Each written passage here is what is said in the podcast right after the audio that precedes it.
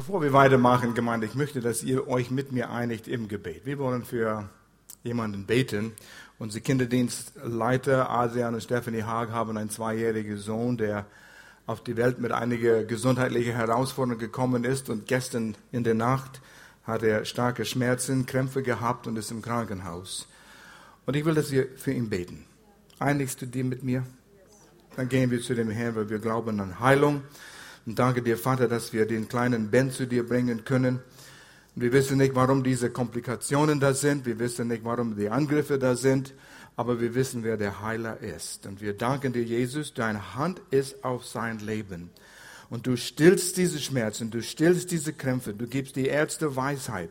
Und ich bete besonders für seine Eltern, Adrian und Stephanie, dass sie innerlich gestärkt sind, dass sie innerlich stark im Glauben sind und dass wir zusammen im Glauben stehen. Der Ben ist geheilt. Und wir danken dir dafür im Namen Jesus. Und es kommt mir auch im Sinn, und für Felix beten. Okay?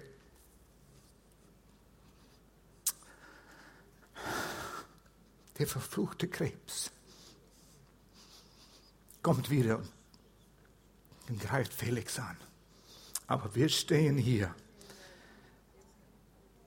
mit Sabine und Tobi für ihren Mann und Vater, sind gegen das, was dort nicht gehört. Und wir widerstehen die Krankheit, wir widerstehen die Feinde. Es ist Gottes Eigentum, der angegriffen wird. Und ich sage, Hände weg. Wir haben schon Wunder gesehen in seinem Körper und wir erwarten es wieder, Vater. Weil Jesus, du bist am Kreuz gegangen, du hast gelitten für unsere Krankheiten und wir widerstehen diese Krankheit. Und danke dir für Stärke, für Kraft, für Felix, für Sabine, für Tobi, dass sie alle im Glauben stark sind. Und wir danken dir, Vater, dass wir gute Nachricht hören werden. Im Namen Jesus. Amen. Amen.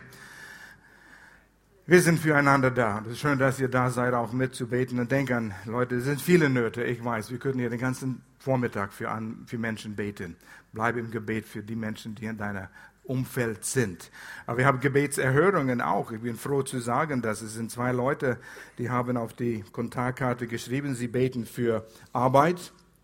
Und eine sagte, ich bete dafür ähm, Arbeit in der Schweiz. Und sie hat eine neue Arbeitsstelle und den Vertrag ist unterschrieben. Gott sei Dank, sagte sie. Und der andere, auch eine Arbeit, ähm, da, da, da, danke für die Gebetserhörung, habe Arbeit und kann noch Ferien machen. Jesus lebt und ist der Beste. Danke Gott. Für zwei Arbeitsstellen sind Gebetserhörungen. Und deshalb beten wir miteinander und füreinander und Gott erhört Gebet durch den Glauben. Und es, es gibt Gebetserhörungen, lass sie uns wissen. Und ich weiß, in letzter Zeit, wir haben eine Serie über Finanzen gehabt. Und wir merken und spüren und hören von euch, Gott tut einiges in euch. Und wenn ihr ein Zeugnis habt über Finanzen, äh, wie, wie Gott versorgt hat oder für euch Wunder getan hat, lasst uns wissen. Nimm eine Kontaktkarte und sag, hey, habt Zeugnis wegen Finanzen und ihr könnt es in den schwarzen Boxen an den Türen dann auch rein tun, damit wir uns mit euch freuen können. Es baut einander auf. Und dann möchte ich noch zwei gute Freunde, drei gute Freunde von uns euch vorstellen. Die sitzen in der ersten Reihe. Martin Hawkins ist immer wieder hier. Uh, Leiter von KCM, Kenneth Copeland Ministries in England, für Europa verantwortlich und ist hier mit der Familie Lisa und Abigail. Would you stand up just for a minute here and just say hi?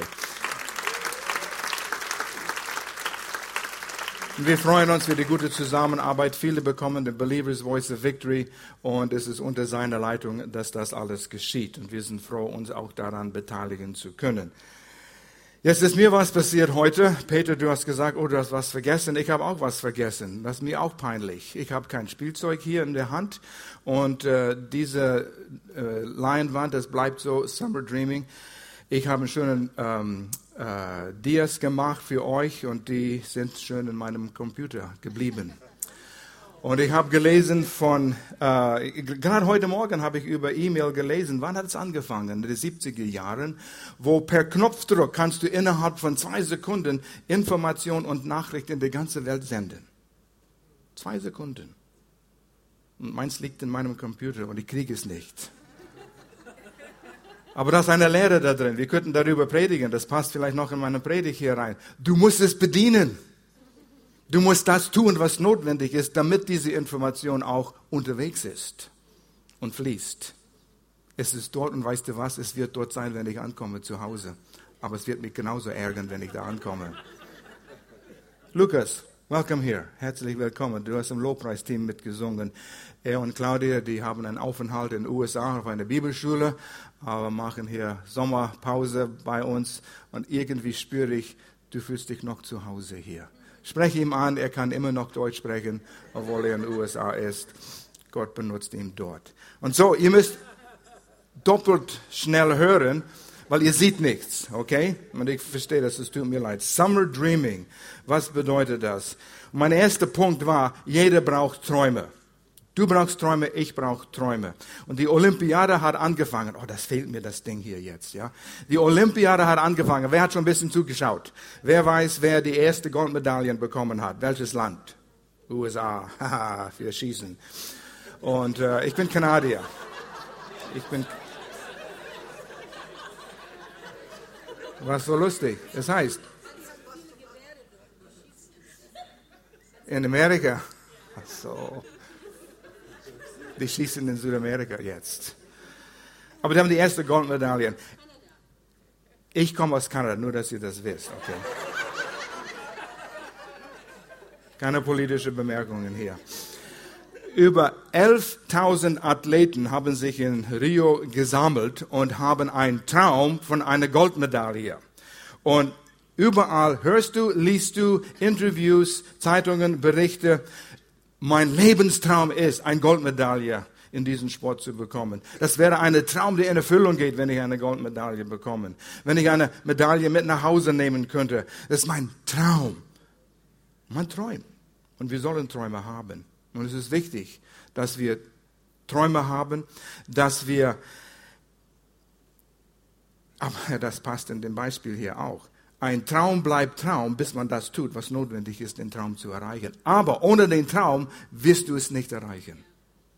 Der Traum motiviert unheimlich viel. Und die Frage ist, die ich mich stellen müsste und die ich euch stelle, habe ich noch Träume? Ich sagte noch. Weil viele Menschen fangen an mit Träumen. Junge Menschen, die haben Träume. Ähm, die, die wollen die Welt bewegen. Und ich weiß, Nathan in der 10. Klasse, er wollte aufhören mit der Schule. Er wollte die Welt evangelisieren. Warum soll ich zur Schule gehen? Warum soll ich Mathe lernen? Und er wollte einfach was tun. Und er hatte große Träume. Wir haben Träume. Aber oft, wenn der Alltag uns einholt, Details vom Leben, wir geben auf. Wir sind beschäftigt mit dem Alltag und wir vergessen von unseren Träumen. Das habe ich schon mal probiert, es funktioniert nicht. Aber der zweite Punkt, was ich sagen wollte hier, ist eine Wahrheit. Deine Träume, und wir können auch Wünsche, Ziele sagen, sind der Treibstoff für dein Leben. Deine Träume sind der Treibstoff für dein Leben. Das ist das, was dich Motivation gibt, was dir Kraft gibt, weiterzumachen. Diese Athleten, die haben immer wieder zwischendurch kleine Interviews gemacht, wie sie trainieren. Und die sind am, ja fast am sich übergeben. Sie trainieren so hart, bis es nicht mehr geht. Warum? Um den Traum zu verwirklichen. Und das motiviert. Wenn sie keinen Traum hätten, würden sie das nicht tun. Ich würde es nicht tun. Ich habe genug Mühe, meine Zehe zu berühren. Das ist schon anstrengend genug. Und ich frage mich, ja, warum tue ich das? Ich will fit bleiben. Das kann ich noch tun, meine Zehe berühren. Kannst du das tun? Ist vielleicht ein Traum für jemanden, aber ich kann's. Mein Traum habe ich erfüllt. Die Sommerzeit ist eine Zeit, wo man sich entspannt, man geht im Urlaub, man setzt sich hin, liegt auf dem Strand und träumt. Und das sollen wir tun, auch in der Sommerzeit. Zeit zu nehmen, unsere Träume zu überdenken. Habe ich noch Träume? Was waren meine Träume und habe ich meine Träume noch? Denk über deinen Sinn im Leben, warum du hier bist. Denk darüber nach, den Puls von deinen Träumen noch zu nehmen. Ja, ich weiß, wie ich damals geträumt habe. Was ist damit geschehen? Denk mal, was wäre, wenn? Es wäre toll, wenn keine Hindernisse im Weg stehen würden. Träum so. Das ist das, aus dem Träumen gemacht worden sind. Alle Hindernisse wegräumen. Finanzen sind aus dem Weg geräumt. Menschen, Zeit, äh, Herausforderungen, die du hast momentan. Räum sie weg, was wäre wenn. Und stell dir mal vor, ein Traum. Und vielleicht rührt es etwas in deinem Herz, ohne Einschränkungen. Kinder können wunderbar träumen. Die sind noch nicht so involviert mit dem Alltag, mit den Details vom Leben, dass sie sagen, ah, das funktioniert doch nicht. Sie haben Träume. Und es ist so schön, wie ein Kind zu träumen. Ich weiß, wo äh, in, in, Dallas, da war ein kleiner Junge, ein kleiner schwarzer Junge mit ein, ein Stück Holz, Meter lang. Der hatte Fantasie, könnte träumen. Dieses Stück Holz war ein Pferd. Das war ein Flugzeug und es würde fliegen. Es war ein Gewehr, es war alles. Er könnte träumen. Kinder können das tun. Aber die Erwachsenen, die verlieren diese Möglichkeit. In unserer Familie könnten wir immer träumen um den Abendessentisch. Und Melanie würde sich stöhnen, oh, diese Träumereien wieder, ja. Aber pass mal auf, wir hatten mal einen Traum gehabt. Und als Darcy, unser ältester Sohn, zu Oral Roberts Uni ging in den USA, haben wir ihm ein Faxgerät geschenkt. Das war modern. Das war noch bevor E-Mail richtig drin war. Das war die modernste Technologie. Einer lag. Faxgerät, wie funktioniert das wieder? Ja, man steckt ein Stück Papier rein mit ein, einer Botschaft und im anderen Ende, fast gleichzeitig, kam, kam ein Papier raus mit einer Botschaft drauf. Und ich weiß, wie Gloria und ich um den Faxgerät gestanden sind in Lörrach und wir haben das Ding da reingeschoben und gesagt, Gloria, stell dir mal vor, das kommt jetzt raus bei Darcy in seinem Zimmer in der Uni. Er sieht es jetzt. Und da fingen die Träumereien an könnten wir Darcy zu Weihnachten herüberfaxen. So schnell wäre Darcy im Wohnzimmer hier bei uns. Wie ginge das? Beam me up, Scotty.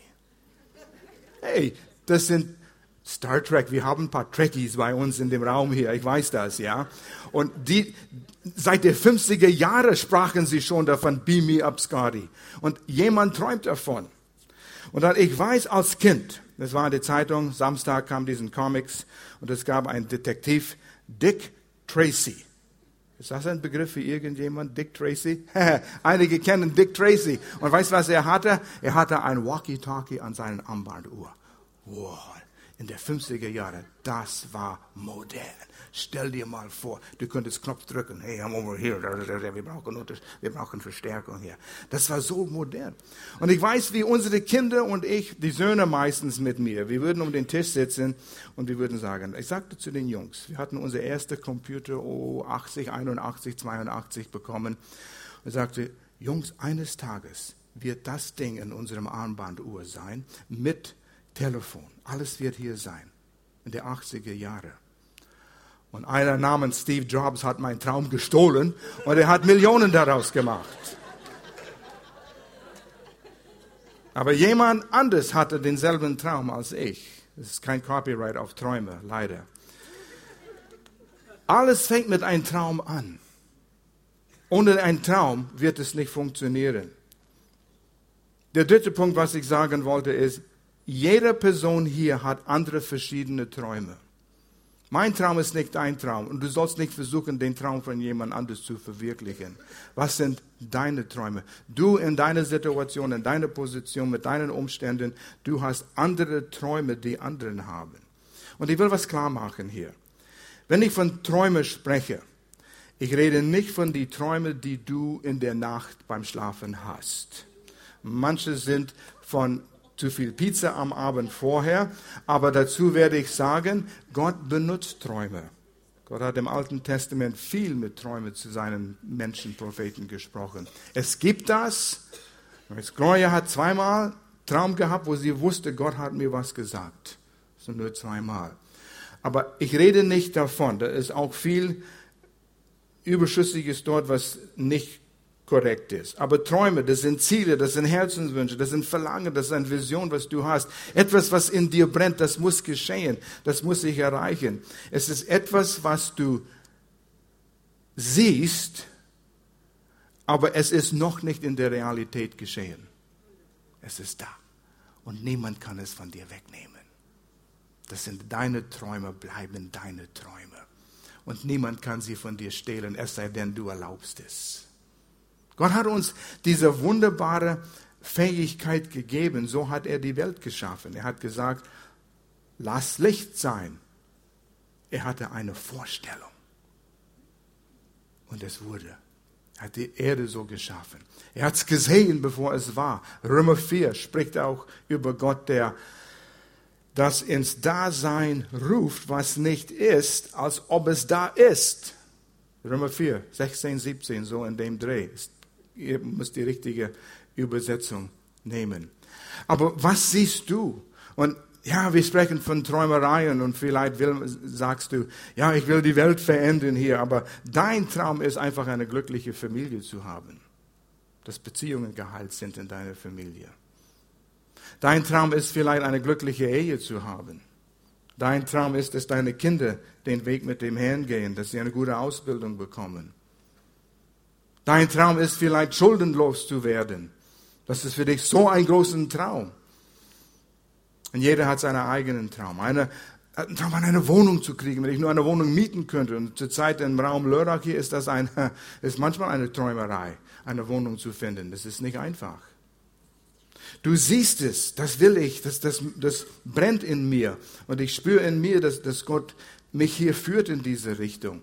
Es ist dein Traum. Und jeder hat seinen eigenen Traum. Und es kann sein, dass einige größere Sachen in ihrem Herzen haben.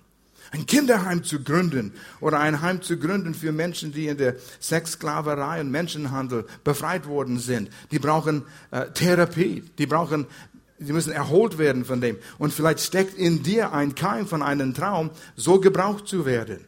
Lass es nicht los. Aber nicht jeder hat deinen Traum. Jeder hat seinen eigenen Traum. Je nachdem, wo du bist in deinem Leben, welchen Stand du bist, wirst du andere Träume haben wie, wie, die, wie andere Leute. Junge Paare, die haben Träume von Babys. Gloria und ich haben diesen Traum nicht mehr. Wir hatten es gehabt. Das waren gute Träume. Und so endet sich es manchmal. Wir träumen von Enkelkinder. Haha. Und wer in unseren Situation ist, sagt, ja, gib uns Enkelkinder. Die kann man zurückgeben. Und die kann man verwöhnen. Die kann man genießen. Das ist die Krönung. Das ist die Belohnung dafür, dass du deine eigenen Kinder nicht umgebracht hast. Aber Dad, du hast jetzt genug. Bitte? Du hast genug. Genug Enkelkinder? Meine Tochter sagt, wir haben genug Enkelkinder. Wir haben immer noch ein Tra Wir reden auch mit unseren Kindern. Das sind andere Träume. Jeder für sich selbst. Und dann gibt's, es kommt mir immer im Sinn in verschiedenen Predigten, diesen Prinzip von vom Minus zum Plus. Wenn ein Mensch zu Gott kommt durch Jesus Christus, meistens kommt er, weil er in einem Minuszustand ist. Sein Leben ist nicht das, was es sein soll, keine Zukunft, weiß nicht, was geschieht nach, dem, nach diesem Leben und braucht Hilfe, das ist Mist gebaut worden und er ist im Minus. Und wenn ich nur zum Null kommen könnte, da wäre ich glücklich. Und so seine Träume sind, aus dem Minus zu kommen, schuldenlos zu werden, Beziehungen zu heilen, dass sie endlich auf Null kommen. Wenn aber durch die Kraft Gottes und die Führung Gottes, du kommst zu dem Punkt, wo du auf Null gekommen bist, bist auf Null, da kommt der Plus. Gott, ich danke dir. Meine Nöte sind begegnet worden. Du hast mir ja geholfen. Was kann ich für dich tun, Gott? Wie willst du mich einsetzen? Da kommen größere Träume. Die meisten Menschen bleiben im Minus und haben ein Ziel, auf Null zu kommen. Gott sagt, hey, da, da fängst du erst an. Ich will, dass du im Plusbereich kommst. Wir haben viel zu tun.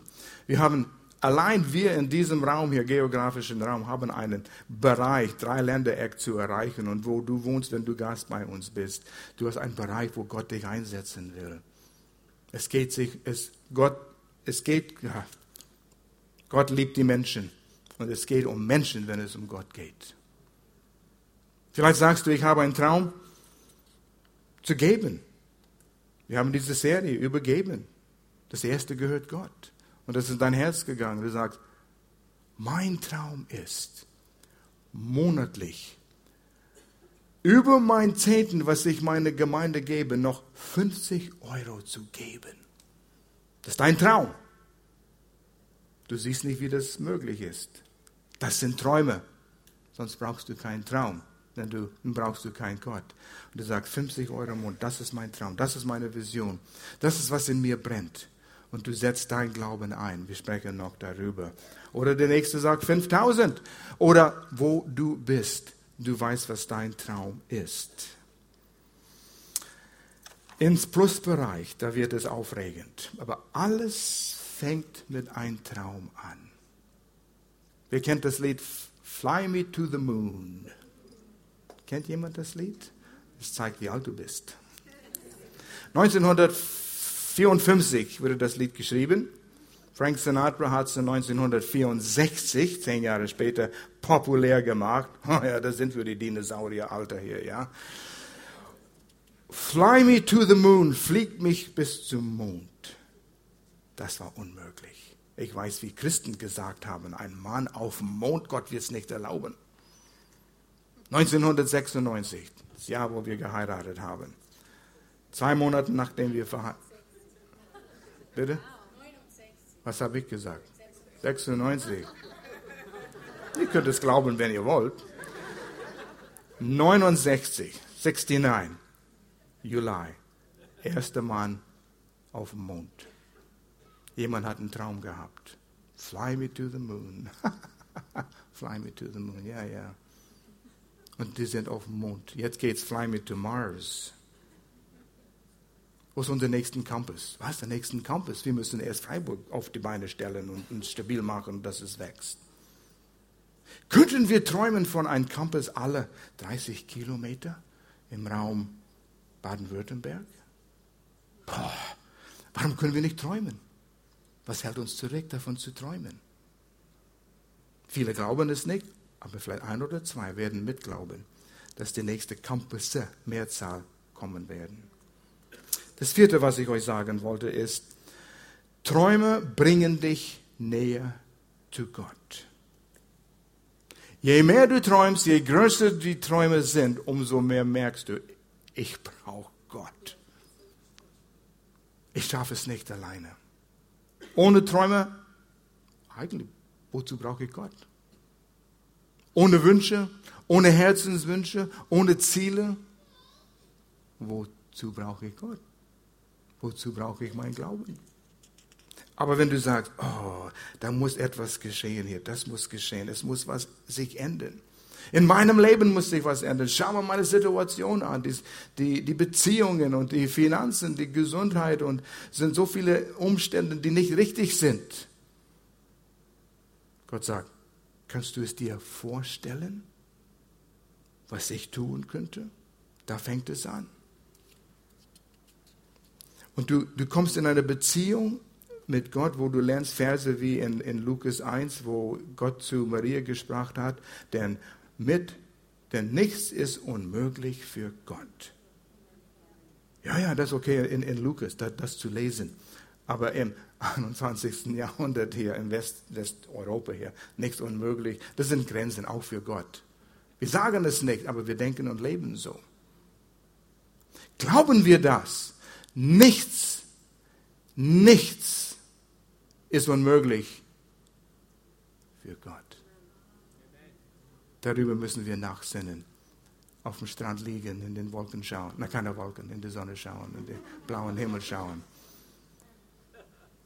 Und einfach da denken, nichts ist unmöglich für Gott. Dem, der glaubt.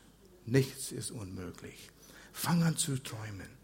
Und wenn du anfängst zu träumen, du fängst an zu erkennen, du brauchst Glauben. Wir haben Nehemiah betrachtet hier in letzter Serie. Der hatte diesen Traum und es brannte in ihm, eine Mauer, um Jerusalem neu aufzubauen. Jerusalem braucht diesen Mauer, es ist zerfallen. Stadt ist in Ruinen. Und in Nehemiah, im ersten Kapitel, als Nachricht aus Jerusalem kam und er mit dem König sprach und der König sagte, Nee, das war noch bevor der König sagte, geh nach Jerusalem. Nehemiah sagte, ach Herr, du Gott des Himmels. Und dann sah er die, die Größe, der Gott, die Größe Gottes. Du großer und furchtgebietender Gott, der den Bund und die Gnade denen bewahrt, die ihn lieben und seine Gebote halten. Wo sein Traum so groß wurde, sagte er, ist viel zu groß für mich selbst. Ich kann den Mauer nicht bauen. Aber Gott furchterregend. Der große Gott. Sind, ist das, wo unsere Aufmerksamkeit geht, wenn diesen Traum so groß wird oder die Herausforderungen so groß sind? Und ich sage, ich habe einen Traum, diese Herausforderung zu besiegen. Auf Gott, du große, furchterregende Gott. Wow! Und du hältst dich, und das war das Gewaltige, du hältst dich an deinem Bund, oder in anderen Worten, du hältst dich an deine Verheißungen. Was du sagst, hältst du. Ja, ja, ich habe schon vieles gelesen da in der Bibel, ja, und ich lese es immer wieder, und äh, Amen und äh, gute Nacht. Und es geht nicht rein. Ja, Gott kann alles machen. Weißt du das, Liebling? Gott kann alles machen. Ich glaube es nicht. Es bewegt mich nicht. Diese Wahrheiten, die gehen rein und die gehen raus. Und ohne Glauben wird nichts geschehen. Träume werden einfach Träume bleiben. Aber dann haben wir in diesem Vers, glaube ich, haben wir auf dem Leinwand hier Epheser 3, Vers 20. Ho, Du musst den ganzen Zusammenhang lesen. Die Hoffnung für alle sagt, Gott aber kann viel mehr, und das Wort im Urtext ist, ist auf Deutsch ausgedrückt, überschwänglich mehr. Das Wort liebe ich. Niemand versteht, was es heißt, aber das hört sich so mächtig an. Gott kann überschwänglich mehr tun, als wir jemals von ihm erbitten. Und du hast schon für Großes äh, Gott erbittet. Oder uns auch nur vorstellen können. So groß ist seine Kraft, die in uns wirkt, die in uns wirkt. Sinne darüber nach. Lass das zur Realität werden und in dir explodieren. Dann gehst du anders um mit deinen Träumen. Das ist gewaltig. Lies die Verse äh, zwei davor und ich glaube eins danach. Gewaltig. Das wird dich ändern. Nicht nur lesen, sondern sinn darüber nach. Das fünfte, was ich sagen wollte. Und ich werde es sagen. Träume sind die Zielscheiben unserer Gebete. Du bist ein Glaubensmensch, sagst du. Ich glaube an Gott. Ich lese es und ich glaube es. Aber für was setze ich meinen Glauben ein? Weißt du, als ich darüber nachdachte, habe ich überlegt, ohne eine Zielscheibe, ohne ein Objekt, wo ich meinen Glauben einsetze, ohne einen Traum, eine Vision, ein, ein Herzenswunsch, wozu ist Glauben gut? Ich hab, musste darüber nachdenken. Ohne einen Traum, ohne ein Objekt, ohne eine Herausforderung zu lösen, ohne ein Ziel, nutzt Glaube gar nichts. Aber wenn wir ein Ziel haben, gestern war Pfeil und Bogen bei der Olympia. Interessant zu beobachten, wie sie diese Geräte haben. Das ist kein Pfeil- und Bogenschießen, das ist Technologie hoch 10. Gib ihm einen Holzbogen und äh, Darmfaden dort und einen, einen holzernen Bogen und lass ihn versuchen zu schießen, mal sehen, wie gut er wirklich ist. Aber all diese Dinge und Gewichte und so, es schießt sich von alleine. Aber schon interessant. Und dann, diese, du, du siehst diese Konzentration und der der Schnur geht in der Nase und an die Lippe hier, ja. Oh, Rechtshänder, Entschuldigung. Und dann, und dann siehst du das nächste Bild in der Mitte. Zehn oder neun. Wow. Und das geht zunk. Das ist ein schönes Geräusch. Ziel erreicht. Auf was ziele ich mein Glauben? Gott, ich glaube für alles. Ich habe viele Nöte, du kennst sie alle. Hilf mir. Wozu schieße ich oder auf was schieße ich? Gott, ich habe eine Situation. Das Auto läuft nicht. Ich brauche neue Reifen. Mein Kind läuft weg von mir. Habe keine gute Beziehung. Ich bete. Bete, dass in diesem Monat du wirst jemanden schicken, der zu ihm spricht. Ich bete, dass seine Augen geöffnet wurden. Weil hier steht es in 2. Korinther Kapitel 4, Vers 4, der Feind hat seine Augen verblendet. Und aufgrund dein Wort haben wir Autorität über den Feind. Und wir gebieten dich dann, mein Sohn, die Augen zu verblenden und so ganz gezielt die Pfeile zu schießen. Träume sind die Zielscheiben unseren Glauben. So werden sie zur Realität. Psalm 37, Vers 4. Oh, das habe ich als Kind kennengelernt, aber ein toller Vers. Psalm 47, Vers 4, Neues Leben, Übersetzung. Freue dich am Herrn Andere Übersetzungen sagen, habe deine Lust am Herrn und er wird dir geben, was dein Herz wünscht. Er wird dir deinen Traum geben. Und das Wort habe deine Lust, wenn du das ein bisschen näher betrachtest. Dein Leben ist voll mit, du hast Wohlgefallen am Herrn. Du hast ein Verlangen in der Nähe vom Herrn zu sein. Du erfrischst dich in der Nähe von Gott und Jesus Christus durch den Heiligen Geist. Du kannst kaum warten, in seiner Nähe zu sein. Und dann wird dein Traum Wirklichkeit. Hm. Ja, ich komme zu Gottesdienst jeden Sonntag. Ich würde dich ermutigen, bring die Bibel mit, falls der Pastor vergisst, die äh, PowerPoint mitzubringen, hast du wenigstens, kannst es mitlesen dann, ja. Aber wir haben gute Leute und schau mal, es steht trotzdem auf dem Leinwand hier, ja. Wir haben ein tolles Team hier. Das ist in Urtext, nimm Lust, nimm Freude, ein Verb in Befehlsform geschrieben. Sei aktiv. Warte nicht, bis es dich kitzelt. Ich habe Freude am Herrn. Irgendjemand sagt etwas. Haha, ja. Nein. Du öffnest Gottes Wort. Gott, was hast du gesagt? Ich habe Not. Was sind deine Verheißungen? Zeig sie mir. Schreib sie auf und halte dich an seine Verheißungen. Er ist immer bei dir, obwohl du dich fühlst, er ist weit weg. Aber Gott, du hast gesagt, hier steht es geschrieben, du bist bei mir. Und wenn du bei mir bist, da habe ich Sicherheit. Und ich glaube das. Ich bin nicht alleine.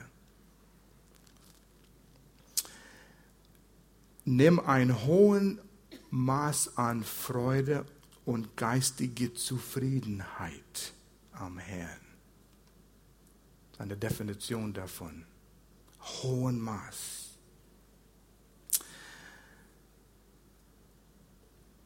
Hebräer 11, Vers 1. Auch ein toller Vers. Was ist nun also der Glaube?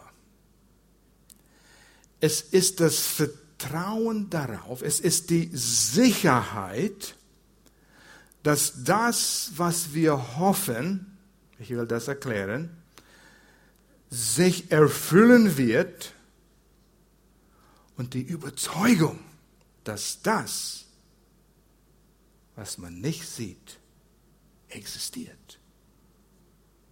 Ich weiß, ich habe lange über diesen Vers gerätselt, über die Jahre. Und wie ist das möglich? Und denk darüber nach. Auf einmal siehst du es. Du hast diese Zielscheibe, dein Traum, deine Vision. Und aufgrund, was Gott sagt, setzt du dein Glauben dran. Und weil ich meinen Glauben dran setze, habe ich die Zuversicht, es wird. Verstehe mich richtig. Nicht, weil Gott es tun wird, sondern weil ich es glaube. Das ist der Trigger, der, wie heißt man? Auslöser. Auslöser. Auf einer Pistole ist das ein Auslöser? Abdrücker? Drücker? Du weißt, was ich meine. Etwas muss es auf, auslösen. Und was löst es auf? Mein Glauben, mein Vertrauen, begründet auf Gottes Wort. Und das Wort hier hoffen ist ein interessantes Wort. Ich hoffe, dass das Wetter hält. Keine Ahnung, aber wäre schön, wir wollen spazieren gehen. Hoffe, dass es nicht regnet. Habe keine Gewissheit. Oh, ich schaue schon in meine App und es redet zu mir manchmal auch. Siri, gib mir den Wetterbericht von heute, ja? Und es redet mit mir heutzutage. Es ist erstaunlich, was es tut. Aber das ist ein reines Hoffen, dass es so sein wird, wie sie es gesagt hat. Es regnet manchmal trotzdem. Aber wenn Gott sagt, hoffe, das ist feste, nein, zuversichtliche Erwartung. Zuversichtliche Erwartung ist, was du sagen kannst, wenn du das Wort Hoffnung in der Bibel liest. Zuversichtliche Erwartung. Ich kann erwarten, dass Gott Heilung schenkt. Und hier ist der Grund, es steht geschrieben. Zuversichtliche Erwartung. wenn Menschen Situationen in ihrem, in ihrem Leben haben, anstatt erwartungsvoll zu sein, sind sie verzweifelt. Werde erwartungsvoll. Das ist ein tolles Gefühl.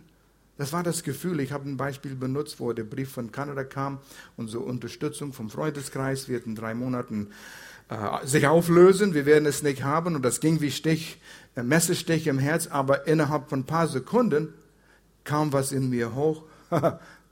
Jetzt Gott, ich bin begeistert zu sehen, was du tun wirst. Tatsächlich, so war das. Und du denkst, ich spinne. Ja, das ist komisch. Ja.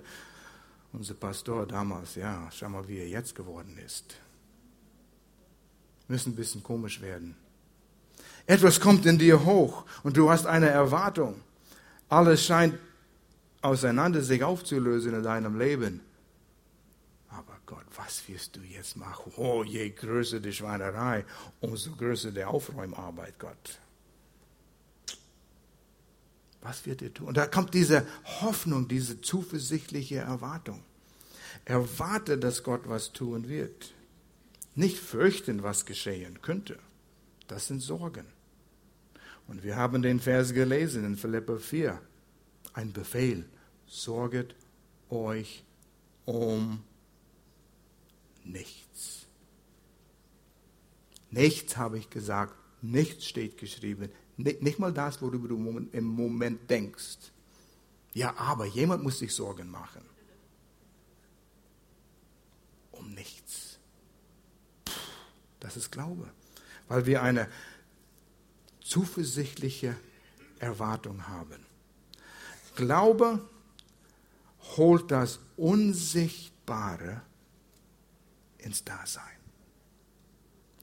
Wenn es nur menschliche Hoffnung ist, ich hoffe, dass es geschehen wird, es bringt gar nichts vom Unsichtbare ins Dasein. Gott sagt, setz dein Glauben, Vertrauen drauf. Drei kurze Tatsachen über Träumen. Eins, es scheint immer riskant und gewagt zu sein. Weil im Natürlichen siehst du die Lösung nicht aber begründet auf, was Gott gesagt hat. Und manchmal alleine, weil er es in seinem Wort, die Bibel, gesagt hat, nimmst du Schritte. Er hat es gesagt. Ich sehe das vor mir, die ganze letzte fünf Minuten, diesen Beispiel über die Niagara-Fälle. Ein Drahtseilkünstler hat den Draht gezogen über die Niagara-Fälle und er lief darüber. Und alle haben geklatscht. Und dann nahm er eine Schubkarre darüber. Und alle haben geklatscht. Dann nahm er 50 Kilo Zementsäcke da drauf, da drin und er ist über den Saal gelaufen und alle haben geklatscht. Und dann hat er gesagt, wer glaubt, ich könnte einen Mensch in diese Schubkarre über den Saal nehmen? Und alle haben geklatscht. Und er sagte, wer steigt ein? Wer glaubt wirklich? Eine Junge hat seine Hand gemeldet. Er kam, ist in die Schubkarre gestiegen und der Mann nahm ihn hin und zurück über den Drahtseil. Und hinterher haben Journalisten den kleinen Junge interviewt. Was kam über dich, dass du in die Schubkarre steigen würdest? Und er sagte, der Mann, der die Schubkarre führt, ist mein Vater. Wow, denk darüber nach. Es scheint riskant zu sein, bis du deinen Vater kennenlernst und seine Verheißungen. Zweitens, ein Traum von Gott braucht Teilnahme von Gott, damit es Realität wird. Sonst ist es nicht von Gott. Wenn er dir einen Traum gibt, es wird größer sein, als was du selbst tun kannst. Oh weia, warum muss das immer so sein? Und manchmal sagen wir, hey, wir müssen beten, auch für heute, für Situationen. Und man denkt, ist es so schwierig geworden, dass wir jetzt beten müssen? Das sollte unser natürliches Atmen sein, im Gebet zu bleiben. Ohne Gott schaffst du es nicht. Gott wird verherrlicht durch die Verwirklichung diesen Traum. Aber hier kommt es, du musst etwas tun. Der Traum ist dort, etwas zu erreichen. Und du bist hier. Und zwischen wo du jetzt bist und der Traum zu realisieren, heißt es tun. Aber der Traum motiviert dich, das zu tun. Den Training. Die Zeiten, wo du schwitzt und willst dich übergeben, das geht nicht, das geht nicht, doch, doch. Und du hast Leute um dich herum und die sagen, komm, du schaffst es. Deshalb brauchst du Gemeinde. Gott wird nichts aus dieser, in dieser Welt tun, außer durch die Gemeinde, wo du Menschen um dich hast. Aber du musst was tun. Und dann wird Gott es ins Realität bringen. Weil wir setzen unser Glauben dran. Und drittens, ein Traum von Gott verändert Leben. Weißt du, es geht um mehr als einen Traum von einem neues Auto. Ist schön. Das sind Spielsachen, die Gott uns schenken will. Das sind Werkzeuge, die er uns geben will. Ich habe einen Traum von ein neues Haus, eine neue Küche. Ich habe einen Traum von einem, einem Weltreiseurlaub. Das ist alles schön. Das ist nichts verkehrt damit. Aber Gott sagt, wenn ich involviert bin in einen Traum, was ich dir gebe, Menschenleben werden verändert. Gott wird verherrlicht. So lass ihm dir, lass ihm uns Träume geben. Heute ist der erste Sonntag im Monat. Normalerweise nehmen wir Zeit und sprechen über Ehe und Beziehungen. Aber wir fangen eine neue Serie an und so ging es mehr um Träume. Aber vielleicht ist dein Traum, eine gesunde Ehe zu haben. Eine Ehe, die funktioniert. Das ist so wichtig. Gräunig, wir sind lang im Dienst gewesen und immer wieder, immer wieder, immer wieder, immer wieder dreht sich um Ehebeziehung. Es ist egal, wann du mit Leuten sprichst. Man sitzt hier und ich schaue euch an, da sind bestimmt zehn Leute hier, die sagen, unsere Ehe ist kaputt, wir brauchen Hilfe. Ist okay. Steh dazu. Du hast einen Traum, eine gesunde Ehe zu haben. Und du bist hier. Was wirst du tun? Erstens brauchst du diese Hoffnung, diese feste, diese zuversichtliche ähm, äh, Erwartung. Wir können eine gute Ehe haben. Weil Gott sagt in der Bibel, es ist möglich. Was bin ich bereit zu tun? Eins, was wir immer empfehlen, also sofort ist, hey, das sind ein paar gute Bücher, die wir empfehlen können. Ja, ich habe die alle gelesen. Aber tust du, was drin geschrieben steht? Bedingungslose Liebe für deinen Ehepartner. Puh, das nimmt dir ein ganzes Leben, das zu, anzuwenden. Mein Partner hat es nicht verdient.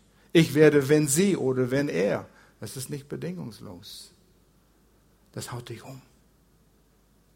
Du kommst zu dem Punkt, wo du sagst, das ist unmöglich. Und Gott sagt, gut, dass du es kapiert hast. In Epheser 5, Verse 20 bis Ende des Kapitels spricht über Verantwortung in einer Ehebeziehung. Aber davor in Vers 18 heißt es, werdet voll Geistes. Werdet voll mit Gottes Geist. Und dann geht es runter in die Ehebeziehung, Familienbeziehung, Arbeitsbeziehung. Du brauchst Gott in deiner Ehe.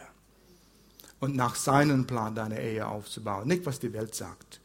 Welt ist bankrott, was es in Beziehungen geht. Eine gesunde Ehe ermöglicht gesunde Familienleben und gesunde Kinder. Kaputte Ehe, Kinder leiden ihr ganzes Leben lang. Beziehungen in der Arbeitsplatz, Beziehungen in der Nachbarschaft, Beziehungen in der erweiterten Familie. Es fängt alles mit der gesunden Ehe an. Gott schuf die Ehe gleich am Anfang, bevor er die Gemeinde schuf. Bevor es Sünde gab, hat er die Ehe geschaffen. In Kapitel 1, er sagte, geh und herrsche über alles, was ich geschaffen habe, als Mann und Frau. Eine Ehe bedingungslos. Kapitel 2, Vers 18. Und sie wurden ein Fleisch, sie wurden in einem Prozess zu eins. Das ist ein Prozess, das Leben lang. Was bin ich bereit zu tun für meine Ehe? Bin ich bereit dafür zu kämpfen? Okay, ich nehme den Buch und ich lese es nochmals. Und wenn ich was sehe, ich werde es anwenden, egal ob mein Partner das tut oder nicht. Fang mit dem an. Aber ich kann dir sagen, du brauchst auch Unterstützung. Geh in eine Connect-Gruppe irgendwo und sag, Leute, ich brauche Hilfe. Unterstützt mich, betet für mich. Vielleicht gibt es eine Connect-Gruppe im nächsten Trimester über Ehe und Beziehungen in der Ehe. Schließ dich an. Reden mit anderen. Brauchst einen Schiedsrichter. Es gibt Hilfe, wenn du wirklich Hilfe haben willst. Aber tu alles notwendig. Wir sind jung Verheiratete hier. Bau an die Ehe. Vergiss nicht. Deine Kinder sind wichtig. Beruf ist wichtig, aber vergiss nicht, an die Ehe zu arbeiten. Leider ist es kein Eheseminar. Wir brauchen noch eine Stunde. 1.30 Uhr hört es auf, oder? Wo bist du in deiner Beziehung? Werde mit mir ehrlich vor Gott. Schließ deine Augen im Gebeten. Wir sagen Gott.